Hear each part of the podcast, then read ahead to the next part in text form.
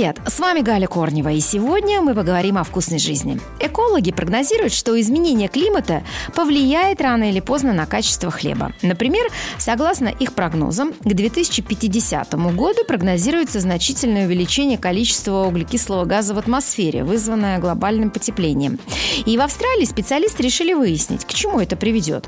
Они опытным путем выяснили, что с ростом концентрации углекислого газа пшеница будет расти быстрее и давать хороший урожай – но качество зерна снизится, в нем будет меньше белка. Это значит, что в будущем хлеб будет иметь меньшую питательную ценность, ну а также будет гораздо меньше подниматься, потому что снизится количество клейковины в муке.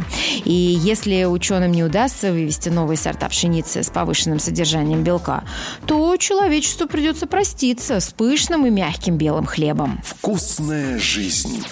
А вот вы знаете, что горячий хлеб вреден для здоровья? Возможно, когда-то где-то слышали эту информацию. Нет, конечно, он вкусный, но, как говорят специалисты, он вредный. В горячей сдобе, э, в хлебе идут активные процессы. Сжимаются газы, э, застывают жиры, э, сочетаются между собой молекулы белков, испаряется влага. И на такой стадии хлеб не рекомендуется даже резать. А если хлеб съесть горячим и быстро, особенно плохо пережевывая, то он непереваренным попадет в кишечник.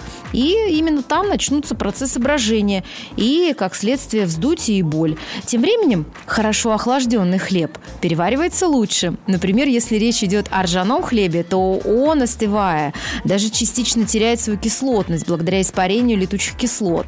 От свежего хлеба может повыситься кислотность в желудке и случиться приступ изжоги.